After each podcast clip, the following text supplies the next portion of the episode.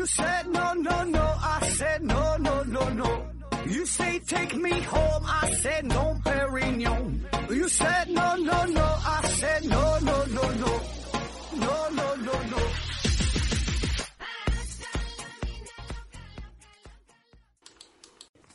拼命探索，不计后果。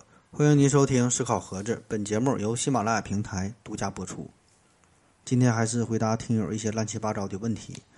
第一个问题，何为究竟提问说，第一次提问，我想问一下何老板，光速度、光速度、光的速度会随着距离的拉长而变慢吗？还有一种物质发出的光，它们的速度一样吗？比如火柴的光和电焊的光，它们速度一样吗？还有不同颜色的光，它们的传播速度一样吗？如果不一样，那我们说的光年单位是以哪种颜色的光来定义的呢？下边有朋友帮助回答了，说好像光速只和介质有关，和颜色无关。颜色其实就是频率，不同频率的光速度一样哈，所以它们的波长不一样啊。嗯，对，这个听友基本已经是帮忙回答完毕了啊。那这个光啊，它有很多种啊，什么可见光、红外线、紫外线、X 射线，对吧？这个都是咱听过的。其实这些呢，总的来说它都叫光啊，都叫光。嗯，那它们的速度呢，也都是一样的，大约呢都是每秒三十万公里啊。那它们有什么不同呢？就是它们的波长不同啊，频率不同。那根据公式嘛，速度等于波长乘乘以乘乘以频率，所以呢，速度是恒定的哈，只是这个波长和频率呢在变化。啊，当然，就算是都叫可见光，它的频率也不一样啊，所以呢会有不同的颜色，红的、绿的、黄的，对吧？那么本质上啊，就是因为它们的频率不同，或者是或者说是这波长不一样啊，所所所导致的。下一个问题，笨才爱提问说：何子老师看了《宝莱坞机器人二点零》，引发了很多感想，说这个手机信号塔的辐射呀，会不会影响到鸟类，还是对其他动物呢也有伤害？呃，想这个问题，想就这个问题求证一下手机信号塔的问题，谈谈你的看法。呃，那确实有一种说法啊，就是新技术正在摧毁着大自然啊，比如说汽车、呃手机，对吧？这些呢，或是直接或是间接的都在破坏着大自然。而你提到的这个手机信号塔，它发出的电磁辐射就会使某些鸟类和昆虫失去方向，并且呢破坏植物的健康。当然这是一部分人的观点哈，这个并不代表本公司的观点，不代表本人观点啊。嗯，所以呢，也会有反方的观点，就是说，手机信号塔发出的这个信号频率和鸟儿这个这个鸟类啊，什么昆虫的和它们频率完全不在一个范围，它不是一个波段的，所以呢，根本谈不上什么影响啊。那么至于说这些细节上的事儿哈，我真心是不太懂啊。我从另外一个更宏观的角度去分析一下，就是一个文明的进程，或多或少的总会以其他物种的损害作为代价，必然的会破坏一部分的大自然的环境。这里边会包括动物，包括植物。那我们回顾一下人类文明，对吧？特别是进入工业文明以以来，呃，耕地呀、什么森林呐，这些破坏的速度都在不断的加剧，物种的消失也是越来越快。这个它是一个不争的事实，啊，当然这种破坏也不并不值得我们去大惊小怪如何如何。毕竟，起码就我们目前所知，地球上经历了五次生物大灭绝，每次都比这次都比人类破坏的要狠得多。下一个问题，何子老师你好，呃，第二次世界大战日本本土啊被炸得很彻底啊，请问何子老师，伪满洲国被轰炸过吗？谁是被谁轰炸的？这个问题我我百度过，没有答案。说这个伪满洲国是否被轰炸过？嗯，你这问题我没看太懂啊，不知道你这个点在哪儿。就是，嗯，你想问啥？这伪满洲国从地理上地理范围上来看呢？包括今天除了旅顺和大连以外的东北三省全境，再加上蒙东以及呃河北的承德啊，所以呢，你的问题就是说，上述这些地方是否在第二次世界大战当中被轰炸过，对吧？嗯，但我我不知道你说的是哪种规模的轰炸。你说像日本的轰炸哈，日本轰炸炸的确实很惨，对吧？有广岛、长崎这个核武器的轰炸，还有像这个李梅火攻啊，这个这个东京大轰炸的这种轰炸，这都非常有名的。那小的轰炸那真是多了去了，所以呢，如果按你说的这伪满洲国这么大的地方，那在二战期间这么长的时间，它不可能没被轰炸过呀，对吧？不可能没被轰炸过，所以我不知道你问的这个点到底在哪儿。下一个问题啊，何何总能说一下成人弱势吗？是怎么造成的？成人弱智啊，成人成人弱势啊，成人弱弱势弱智，成人弱视，弱视就视力比较弱呗。弱视，这成人弱视和儿童弱视它不一样啊。嗯，成人弱视呢，大多数呢是由于各种原因呢，就错失了年幼时最佳治疗的时间而出现的。那由于发现较晚或者是治疗上的失败，那弱视呢也是成为了。呃，成人视力不良的一个重要的原因哈，据统计，成人弱视的患病率呢，大约为百分之二点九到百分之三点二。那么这个怎么造成的？这个原因多了去了啊，因为这个弱视这个描述，它并不是一个一个单一的某，就是说的一个一个眼一个眼睛的疾病啊，不是说你这个眼睛。具体的说是白内障啊，是青光眼呐，你是弱视、斜视啊，这这个近视、斜视啊，就是一个确切的疾病，它不是这样的。弱视它是一个总称，它是一个很很很宽泛的这么一种描述啊，所以这个原因是非常非常多啊啊，反正去正经医院找正经大夫，看病这事儿。下一个问题，嗯，多了米哈提问说，何总，为啥生物钟让人早上按点起来，却不会让人按点睡着啊？啊，下边有人帮着回答了，说怎么不会呢？你没有晚上觉得困吗？然后一看表，确实该睡觉的经历吗？到了你平时睡觉的时间，比如说十一点，难道和六七点的感觉一样吗？啊，感谢这位朋友的回答，他说的差不多了。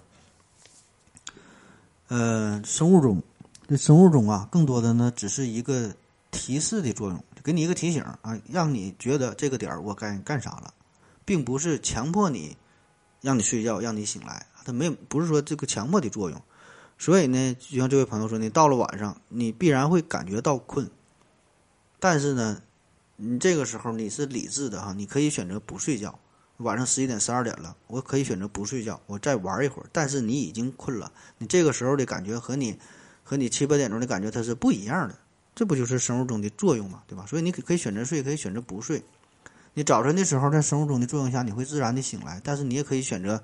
我不起床，我再睡一会儿，啊，所以这个才是生物钟的作用，它不是强迫你如何如何。下一个问题，豆角没人用吧？提问说，呃，豪车超跑为什么油耗高啊？我的意思是平时开，按理解呀，好车不是无用做工最少，材料更轻更结实吗？为啥油耗还会高呢？难道没事儿一直刹车充备刹车充备吗？花钱买刺激爽，花钱买了个能源利用率更低的汽车不好玩吧？这个买豪车超跑的人，他也他根本他也不看油耗吧，对吧？十个油、二十个油，对于他来说好像没有任何差别啊。那咱说说这玩意儿它为啥费油啊？先说豪车啊，豪车为啥费油？那豪车通常呢，它得更大、更长，对吧？车身呢自然也是更重。那虽然也会用上一些什么铝合金呐、碳纤维一些高级的材料，但是总体来说它仍然是呃更重一些。对吧？你越重的话，自然也就是更费油了。再有呢，就是它的发动机排量，那当然更大了呗，对吧？起码是 V 六、V 八、W 十二的，对吧？排量呢得三点零往上，是吧？那你这这种这些因素综合在一起，它当然费油了。那你还有说这个，你说这个超跑啊，超跑这个事儿，超跑当然超跑的重量会轻一些，可能有的可能还还不到不到一吨的可能对吧？比较轻。可问题是呢，它为了追求性能、追求这种大的功率、追求速度。发动机也会很变态，所以呢，这个时候这这些车的设计根本就不会考虑油耗啊，当然它也就费油了。下一个问题，请问李医生说：“读万卷书不如行万里路啊，行万里路不如阅人无数。”这句话对吗？嗯，这话它也对也不对哈，这这话它无所谓对不对。其实呢。这里边重点就是与人打交道嘛，对吧？你读万卷书的目的不是看书，不是看这个字儿啊，而是通过书本间接的看到更多的人，接触到更多的人，接触到更多的思想。这个书本啊，它只是一个载体。那同样行万里路呢，目的也不是走路，也不是走多远，不是让你真的走一万里，对吧？而是在你行路的过程中接触到更多的人，遇到更多的事儿，明白更多的道理。所以呢，最后这句“阅人无数”啊，这可以说是对前面两句的一个概括。其实他们说的都是一个事儿，都是让你与不同的人打交道，对吧？领略不同的思想，啊，产生各种思想的碰撞啊，遇到不同的事儿怎么去解决，对吧？学习的各种方式方法，学生学习新的一些理念，对吧？你阅人无数，最后啥？这里边遇到好人，遇就遇到坏人，遇到熟人，遇到雅士，形形色色的啥都有。这个才是你看书才是行路的重点，对吧？而不是把这个重点放在书和路上，最后呢都是放在人上。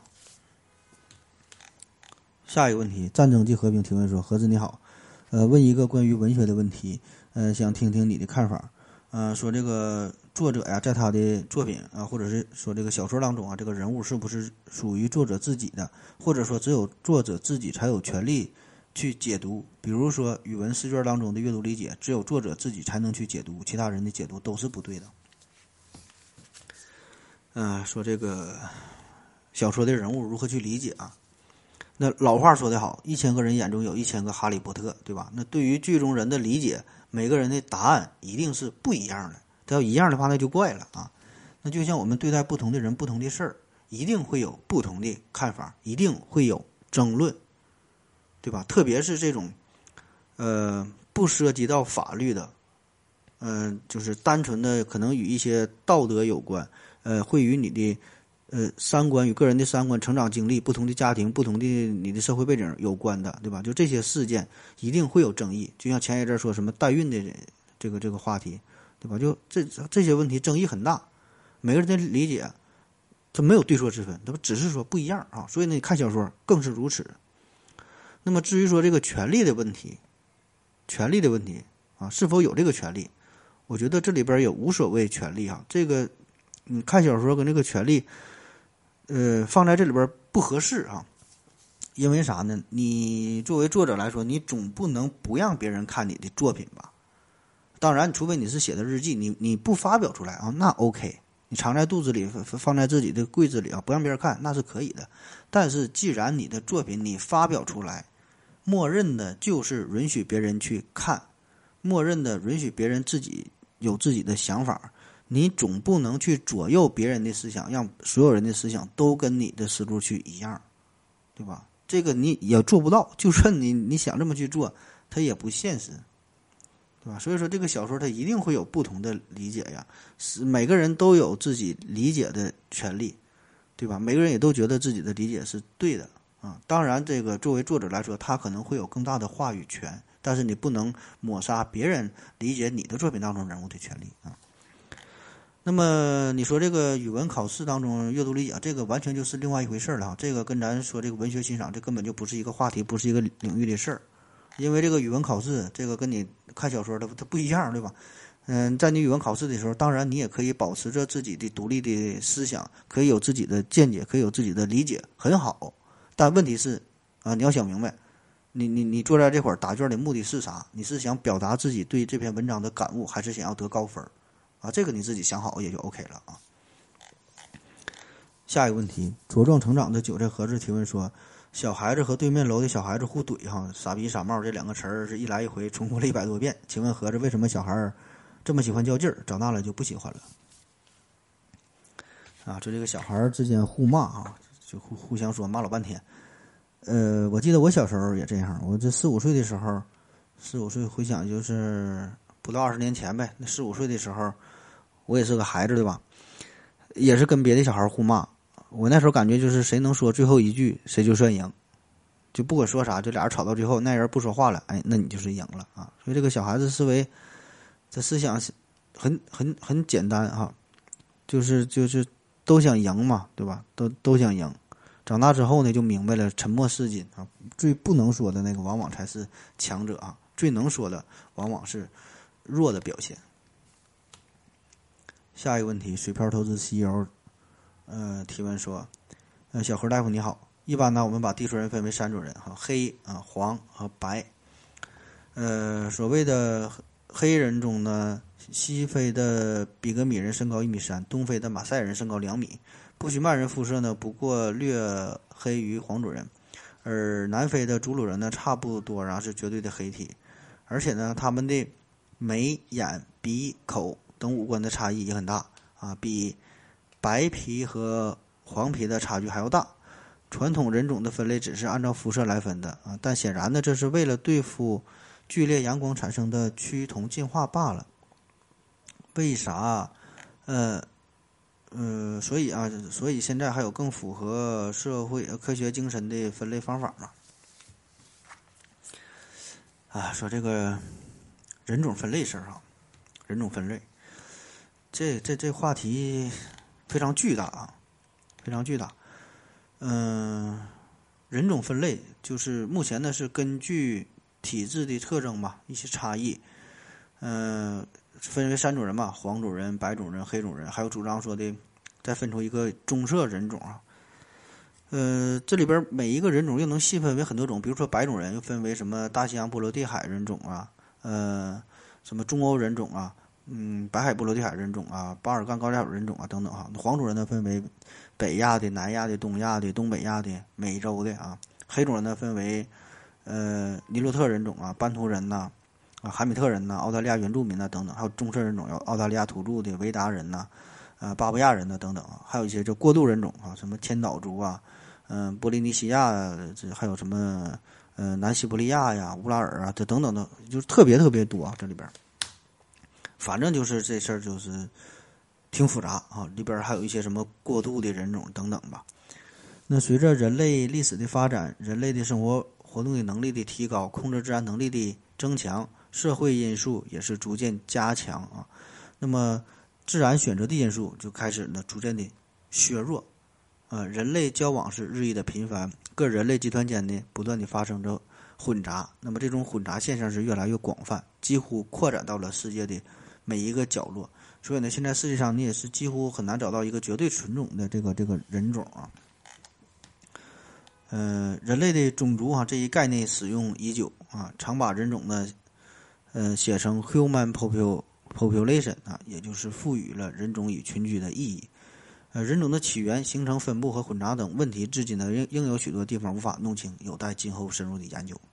你看，这就是百度上面写的，写的多好啊！等有等有功夫呢，我整一个大的啊，整个主题讲讲这个人种这个事儿啊。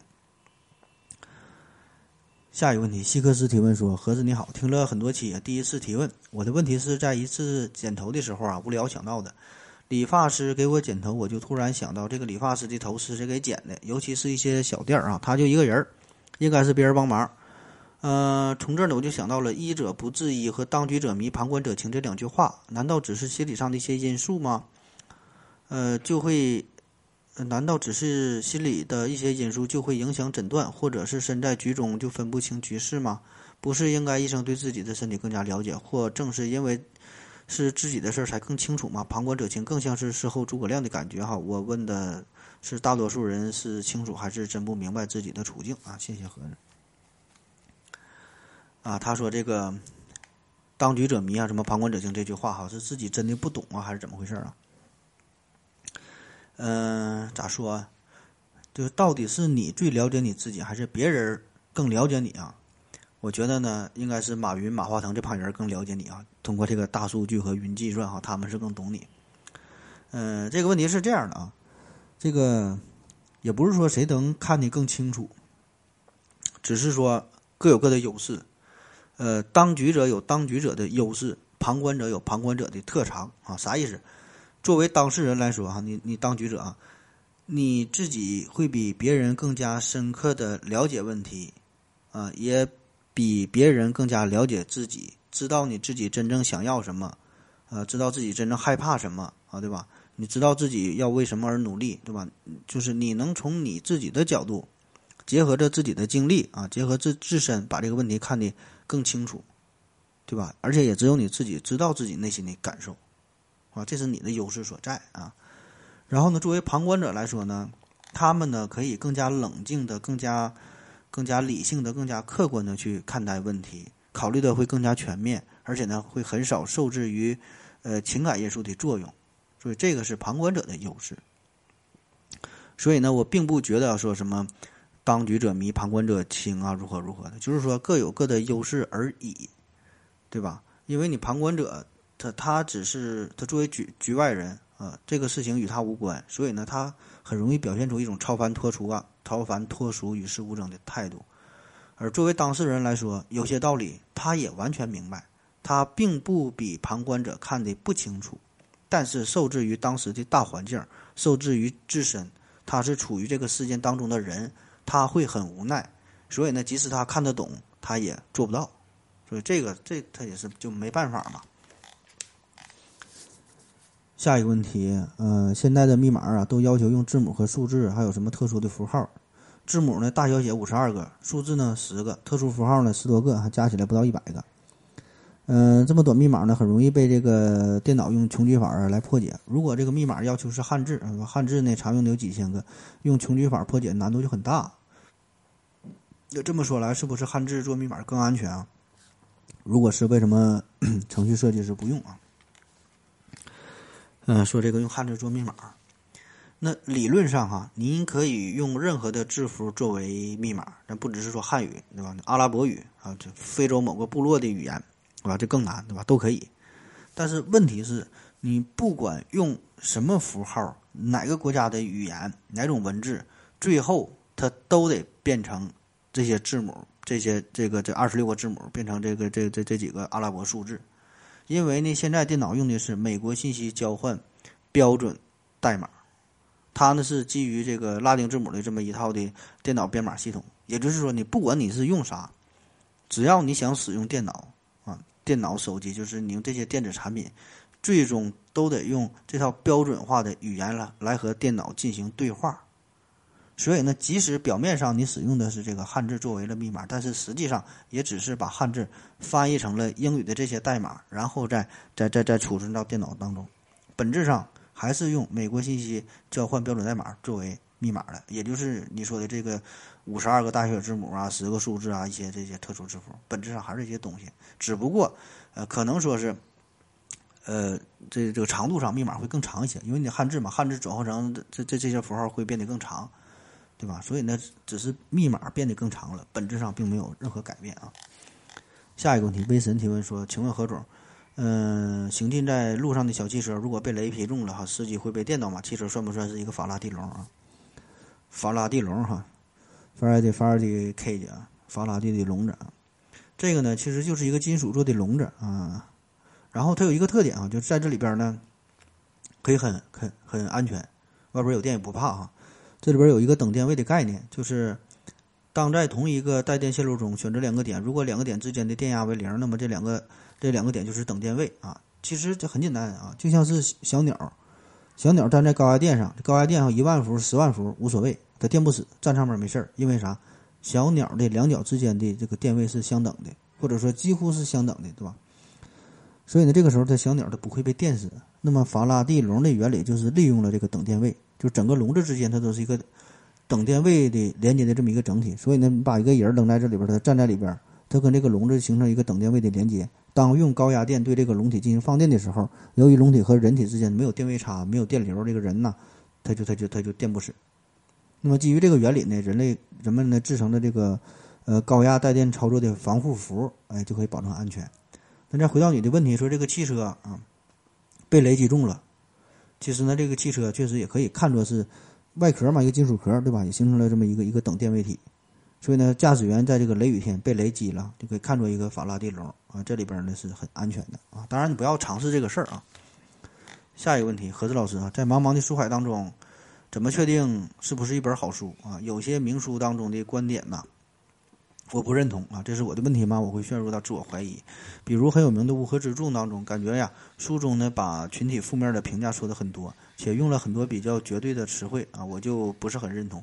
因为在学校里教材里总强调群众的重要性啊，群众决策、群策群力之类的词，但是《乌合之众》又是一本很有名的书。我说我不认可书里的观点，显得我的思想很浅薄，我是我我就会怀疑自己。说看书这事儿哈，如何选择一本好书？这个这个太难了，这玩意儿啥呢？看书吧，它就跟美食一样，就人和人之间的差别会很大。就是你爱吃的东西，别人不一定爱吃；别人给你推荐的东西，你也不爱吃，对吧？吃的如此，看书呢也是。有人觉得我这个书太好看了，有人觉得哎这电影太好看了，就这些东西，它主观主观性会很强啊。当然，咱说也确实会有一些公认的美食。对吧？大伙儿基本上，咱说百分之七八十的人都认可、都喜欢啊，确实有这些东西，也有这类的书，也有这类的电影，就是相对比较大众化的。对吧？所以呢，这个看书吧，也是也也是这个道理，它也没有绝对的好，没有绝对的不好啊，只有呢最适合你的。所以你这个问题相当于如何找到一个适合自己的书，而不是说如何找到一一本好书，对吧？那么如何确定一本书啊？嗯，最好的办法就是你自己看看一遍，还知道自己喜不喜欢啊。当然这废话，浪费时间嘛。嗯，我觉得一个相对比较靠谱的办法呢，就是你可以找到一些志同道合的朋友，就是都对某一类书籍、对于某一个领域都比较感兴趣的人，然后呢，他们看了一些书，就是大伙儿可以互相推荐，对吧？比如说都喜欢科学类的，比如都喜欢体育类的，呃，都都喜欢推理小说的。对吧？就都喜欢某某一个门类的，然后可以呢互相推荐一下。还有呢，就是看作者，看作者这个好理解。如果你看了一本书，你很喜欢，那么你就可以看同一系列的，都是这个作者去写的，对吧？那么这样的话呢，基本也不会差的太多哈，基本都会符合你的口味。最后一个问题啊，说李医生你好，请谈谈选择重要还是努力重要？呃，格局决定命运的这个看法啊，就这个题目哈，选择重要，努力重要。选择和努力哪个重要？我感觉这个有点像这个心灵鸡汤的感觉啊。嗯，哪个重要啊？都挺重要。我给你举个例子，你就明白了。呃，小刘啊，他家原来是在农村，家里呢家庭条件不太好，但是呢他的父母是挺有远见的啊。父母也没上过太多学，但是俩人还挺有想法，一直呢没抛弃没放弃，就要就让小学就让就让小刘好好学习。因为他们觉得嘛，父母觉得这个唯有知识能够改变命运，能够让他走出农村，所以呢，这个父母的格局在他们村来说算是挺高的啊。所以呢，他们做了一个很重要的选择，就是让小刘要一直学习下去。小刘呢也也很争气啊，一路拼搏努力，考上了不错的大学，终于呢走出了他们这个村子。他是他们村子唯一的几年来吧，就这么一个大学生。然后呢，混的也还算可以啊，找了个工作之后呢。把家里的老房子卖了，把父母呢也是接到了城市当中，呃，变成了城市的户口。虽然在城市当中这房子也不太大吧，每个月也要还不少的房贷，但是呢，能够走出农村，这个在他们村啊，这还是一个相当牛逼的事儿了。家里一家人都很开心。所以呢，你看这个就是父母的格局造就了小刘的成功，对吧？就他们选择了知识，而不是说单纯的去努力种地，对吧？如果你要努力的话。你再咋努力，你也最后你也只能是种地，对吧？你也走不出这这个这个圈子，所以这就是努力和选择的关系。可是这个故事还没有完事儿啊！就在小刘离开农村，把这个父母接到接到城里的第二年，他们农村的老家呀动迁了，他这个老房子是补偿了七百多万的动迁款啊！但这事儿呢跟他们已经没有啥关系了。所以你觉得到底什么才最重要呢？好了，今天节目就这样，感谢各位收听，谢谢大家，再见。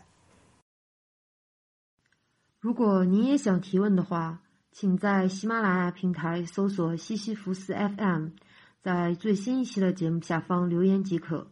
欢迎您的参与。